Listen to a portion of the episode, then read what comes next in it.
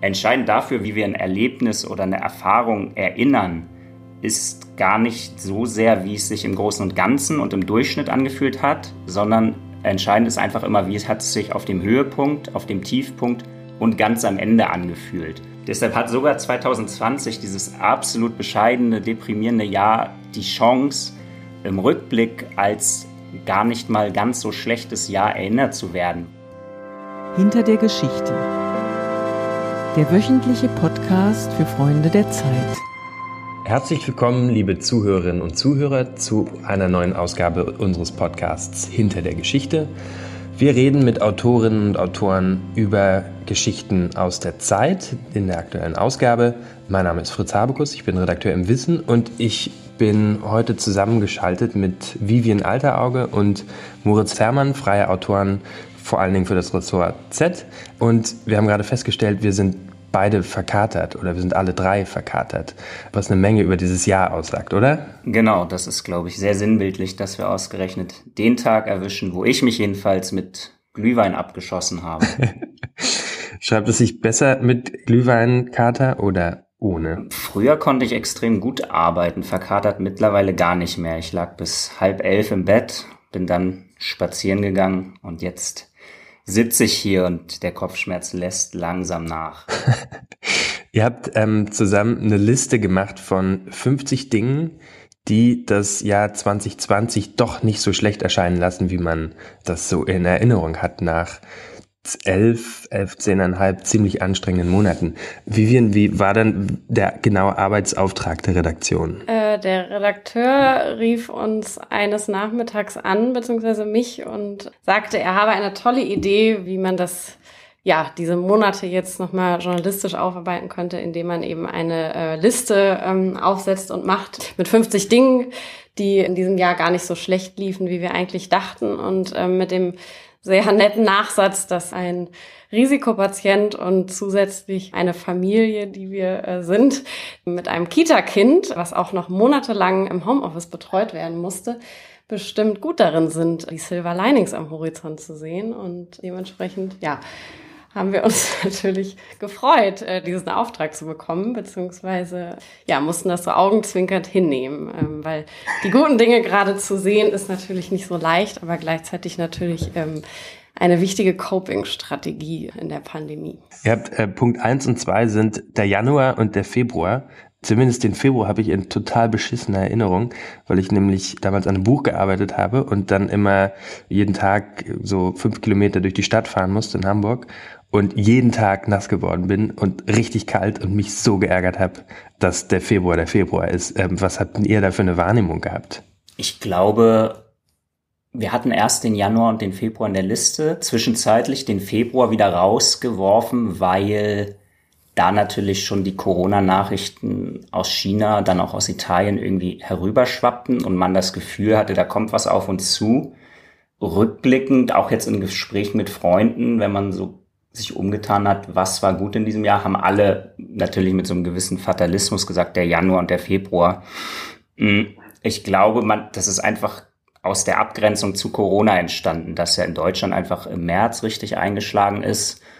Und da haben wir dann einfach gesagt, wir nehmen den Februar mit rein, weil es da noch nicht so arg war. Und ich glaube, sowieso viele Dinge in der Liste sind natürlich mit einem Augenzwinkern zu verstehen, dass man sowieso weiß, dieses Jahr war jetzt nicht überragend, aber wir finden trotzdem ein paar Sachen, an denen man sich wärmen kann und wir funktionieren da dann auch über die pure Masse. Wir haben, glaube ich, ursprünglich sogar fast 100 Positivnachrichten recherchiert und kippen dieses Füllhorn der guten Nachrichten aus, um ja, Corona irgendwie zu wegzudrängen für einen Moment. Obwohl ich auch noch ergänzen muss, tatsächlich waren der Januar und Februar bei uns natürlich die ersten und die letzten Monate des Jahres, in denen wir völlig ungestört und unbesorgt irgendwie unserem Sozialleben gefrönt haben. Und wir sind tatsächlich auch noch kurz vor, also die letzte Februarwoche haben wir, glaube ich, noch auf Mallorca verbracht und haben noch einen Urlaub, eine Flugreise unternommen. Und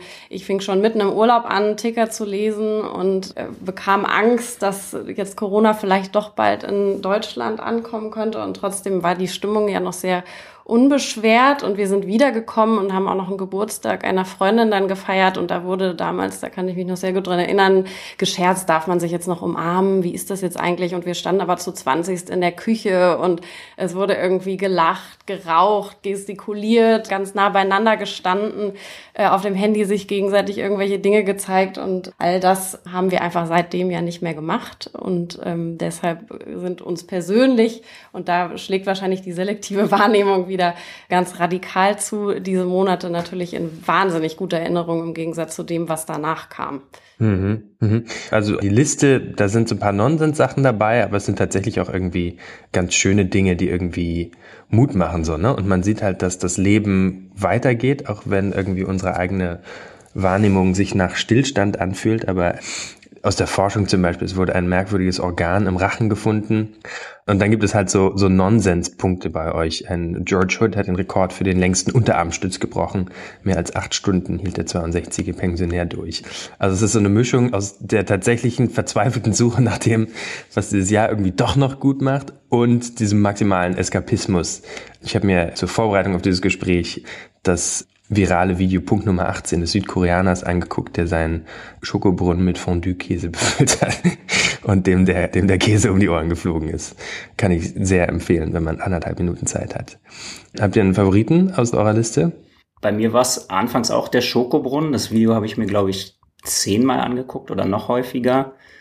Und das steht natürlich auch dann wieder dafür, dass man sich ja so an kleinen auch oft Internetphänomen ganz oft gewärmt hat dieses Jahr, weil man einfach so viel Zeit dafür hatte, sich diese Sachen anzugucken. Noch besser fand ich nur, jetzt bin ich mir gar nicht sicher, ob das auch in der Liste gelandet ist. Es war auf jeden Fall in der Recherche dabei, ein NASA-Ingenieur, ehemaliger NASA-Ingenieur in Orange County, Kalifornien, der den Ninja Warrior, also die Millennials unter uns kennen vielleicht noch diese Show aus den 90ern, wo man so ein Parcours als Ninja Warrior bestreiten musste sich da durchboxen musste, der hat diesen Parcours für Eichhörnchen ähm, nachgebaut in seinem Garten. Ganz krasse, aufwendige Bauten da erstellt und die Eichhörnchen haben dann diesen Parcours bestritten, um an Futter zu kommen. Das ist, glaube ich, mein Favorit, weil es einfach, weil da so alles reinspielt. Es ist banal, es ist lustig und gleichzeitig ist natürlich diese, diese Anstrengung, diese völlig absurde Anstrengung dieses Mannes, Mark Roberts heißt er, glaube ich, auch aus der Pandemie heraus einfach nur entstanden, weil er viel Zeit hatte, weil Kalifornien im Lockdown war, er zurückgeworfen war auf Haus und Garten und dachte, was mache ich jetzt mit meinen Kenntnissen und eben mit der vielen Zeit, die totgeschlagen werden will. Ich habe tatsächlich direkt nach guten äh, Meldungen, die für eine ökologische und Erholung der Welt während des Lockdowns irgendwie sprachen, gesucht, weil das tatsächlich das war, was mir direkt eingefallen ist an guten Nachrichten, weil so tragisch dass dieses Corona-Jahr ja verlaufen ist, ähm, so, so frappierend fand ich eben diese Tatsache, dass ich glaube, der Punkt ist jetzt tatsächlich nicht in der Liste gelandet, aber dass die globalen Emissionen ja um 17 Prozent einfach gesunken sind und das ja einfach nur dadurch bedingt ist, dass wir von diesem brutalen Virus dazu gezwungen wurden, unser Leben und unser ja, CO2-Ausstoß irgendwie radikal zu senken. Und das war auf jeden Fall was, was ich, ähm, was wir, glaube ich, auch an mehreren Punkten in der Liste hatten und es dann nachher so ein bisschen rausgekürzt hatten. Aber das sind mir schon so die wichtigsten Punkte. Also auch alles das, was daraus resultiert. Also zum Beispiel Pop-up-Fahrradwege, die plötzlich möglich waren, weil, gut, das ist jetzt nochmal ein andere, ähm, anderer Punkt, dass plötzlich Bürokratie irgendwie aufgelöst wurde, aber ja, also irgendwie die ganzen ökologischen Impacts, die ähm, die Corona ähm, möglich gemacht hat und auch in einer Schnelligkeit, die vorher überhaupt nicht möglich war. Und ähm, genau, das spiegelt die Liste, glaube ich, auch, dass die Pandemie so schlimm und so tragisch sie eben war, in vielerlei Hinsicht ein unglaublicher Innovationstreiber und Beschleuniger war und das Bürokratie, wie Vivian gesagt hat, abgeräumt wurde, dass aber eben auch viele Entscheidungen erst aus dieser Not heraus entstanden sind, dass Leute eben im Lockdown oder in der Situation, in der sie sich befanden, überlegt haben, was kann ich machen, was habe ich bisher gemacht und wie mache ich es anders, wie kann es sonst auch funktionieren. Und das ist mir jedenfalls bei der Liste extrem bewusst geworden, wie erfinderisch der Mensch einfach unter Druck und in Notlagen wieder wird. Ja, zum Beispiel Punkt 9, das gar nicht mal so schlechte Trinkformat Skyperitivo. Womit wir wieder am Anfang wären. Womit wir am Anfang wären, wobei wir gestern natürlich nicht zusammengetrunken haben und auch nicht per Skype oder Tivo, aber ja, es sind natürlich irgendwie Formen. Ich glaube, manches davon wird sich eben auch über Corona hinaus bewähren. Auch wenn man dann wieder zusammenkommt, um zu trinken, wird, glaube ich, so ein Format wie der Skype Aperitivo, also sich per Video zusammenzuschalten und irgendwie sich Drinks zu machen, trotzdem halten mit Freunden, die vielleicht in einer anderen Stadt wohnen, mit Leuten, mit denen man nicht so häufig Kontakt hat. Und deshalb fanden wir das auf jeden Fall einen relevanten Punkt für die Liste. Mhm. Das, das Ganze, die Liste ist zwar zu Teilen ein bisschen albern oder ähm, das ist ja auch was Gutes, aber da ist ja auch was, ein ernster Hintergrund dahinter, nämlich die Frage, wie erinnert man, wie funktioniert eigentlich Erinnerung und wie wie selektiv ist Erinnerung? Und wenn du jemanden, also wenn du jemanden fragst, was dieses Jahr für ihn oder sie war, dann gibt es, glaube ich, diese geteilte kollektive Erfahrung von, von Pandemie und Social Distancing und so. Aber am Ende hat ja, hat ja jeder auch eine ganz individuelle Erinnerung daran, was das Jahr für ihn war, oder? Genau, also jeder hat natürlich eine ganz persönliche Erinnerung. Wenn man jetzt beispielsweise Freunde von uns sind in diesem Jahr Eltern geworden, haben dann noch ihr Traumhaus gekauft und waren sowieso in Elternzeit und haben jetzt gesagt, sie haben dieses Jahr überhaupt nicht als so ähm, schrecklich grausam empfunden, weil sie natürlich persönliche Glückserlebnisse hatten im Privaten, die das ganz krass überlagern. Und ich glaube, da fände man viele Beispiele, wenn man mit Leuten redet, die eben im Persönlichen irgendwas erlebt haben, was gut war und was sich dann gegen dieses ganze große, schreckliche da draußen stellt. Ähm, und von daher funktioniert diese Liste natürlich auch ein Stück weit wie diese großen Jahresendrückblicke, wie sie dann bei RTL oder ZDF seit Jahrzehnten laufen und von Jauch oder Pilawa wegmoderiert werden. Das schaltet man ja immer wieder an, das gibt es immer noch und ich glaube, die haben halt einen Grund. Also das ist fast so eine therapeutische Erfahrung, die man da macht. Man guckt sich nochmal an, was man eigentlich weiß. Man weiß ja, was im Jahr passiert ist, guckt sich das aber nochmal und nochmal an und dadurch verliert es dann auch seinen Schrecken einerseits und man kriegt in diesen Jahresendrückblicken ja auch immer solche Positivmeldungen oder abseitige Stories von Günther Jauch dann moderiert, ähm, wo man dann sagt, ach wie schön, dass es das auch gab, von dem man vielleicht nicht gehört hat. So ist es einfach. Also selektive Wahrnehmung funktioniert ja ganz krass darüber, worauf fokussiert man sich. Und ich glaube, da ist das Jahr 2020, wenn man es jetzt auch mit anderen Jahren vergleicht, einfach ein Ausnahmefall. Also zuletzt, ich hatte dann nochmal geschaut, war das Jahr 2016 so ganz schlimm in Erinnerung. Das wurde damals von ganz vielen Zeitungen das schlimmste Jahr aller Zeiten genannt, ähm, weil eben so viel passiert ist. Also die Trump-Wahl, der Anschlag vom Breitscheidplatz, Silvesternacht in Köln, Attentate in Istanbul, in Brüssel, in Nizza, Würzburg, Ansbach, Amoklauf in München, Panama Papers etc. etc. Und trotzdem hatte dieses Jahr 2016 ja eine ganz andere Dynamik. Das war viel atemloser, da folgte quasi Schicksalsschlag auf Schicksalsschlag. Und jetzt legt sich diese Pandemie ja seit Monaten so bleiern über uns und es gibt aber eigentlich gar keine Höhen und Tiefen mehr. Alle machen das Gleiche, erleben das Gleiche. Und deshalb ist die Wahrnehmung von diesem Jahr, glaube ich, auch anders als damals. Zumal man einfach persönlicher betroffen ist. Diese ganzen Einschränkungen im Rahmen der Corona-Politik ja, erreichen uns alle, bedeuten für uns alle, dass wir äh, irgendwie uns verändert haben, anders Dinge machen. Und damals war man sicherlich auch betroffen, wenn es wieder einen Anschlag oder einen Amoklauf gab, aber es war trotzdem so eine distanzierte Betroffenheit. Und jetzt hat man einfach das Gefühl, diese Pandemie erreicht einen unmittelbar, man trägt Maske und es kann natürlich sein, dass man selbst erkrankt. Ich als Risikopatient habe deshalb auch schon eine andere Betroffenheit und werde dieses Jahr, glaube ich, deshalb auch für mich ganz anders abheften. Mhm.